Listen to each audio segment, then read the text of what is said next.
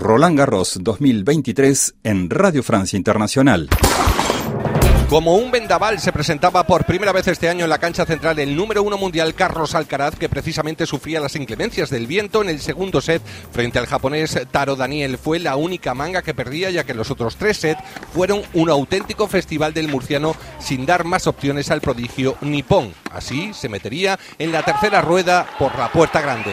Spoiler, tras el recital mostrado, Carlitos se ha metido al público parisino en el bolsillo. Aquí en, Roland Garros pues tengo grandes recuerdos del año pasado, ¿no? Que, la verdad que el público me trató eh, espectacular y vuelvo, vuelvo este año y la verdad que la gente pues se vuelca mucho en, mí y siento el cariño de la gente y la verdad que, que me encanta. Anotar que al igual que Alcaraz ya están en tercera rueda el griego Stefano Tsitsipas, el italiano Fabio Foggini, el estadounidense Sebastián Corda, el español David Davidovich y el italiano Lorenzo Sonego. En se clasificaban sin problemas la número 2 mundial, la bielorrusa Arina Sabalenka, la estadounidense Sloan Stephens, la rusa Daria Katiskina y su compatriota Ana Blinkova, que dejaba fuera la gran esperanza francesa, la número 5 mundial, Caroline García. En cuanto a la representación latinoamericana, hemos de lamentar la eliminación de las dos representantes femeninas. De un lado, la semifinalista hace dos años, la argentina Nadia Podaroska, caía en tres sets ante la checa Carolina Muchova, mientras que la colombiana Camila Osorio no pudo confirmar su gran estado de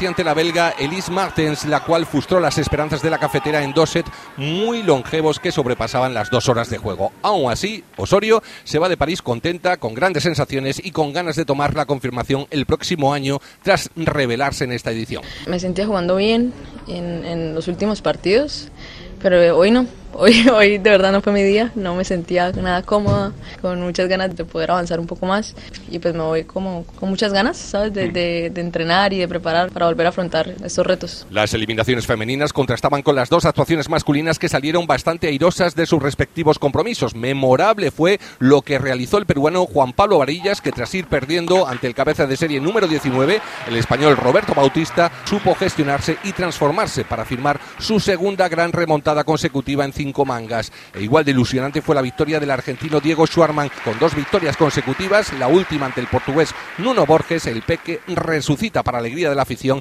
antes de enfrentar en tercera ronda al griego Sitsipas. Estoy muy feliz de en un torneo grande vuelta a volver a ganar y, bueno, ojalá que de a poquito aprenda a disfrutar incluso en la derrota un poquito más. Con las declaraciones del argentino Diego Schwarman ponemos el punto y seguido a la información desde Roland Garros para RFI, Carlos Pizarro.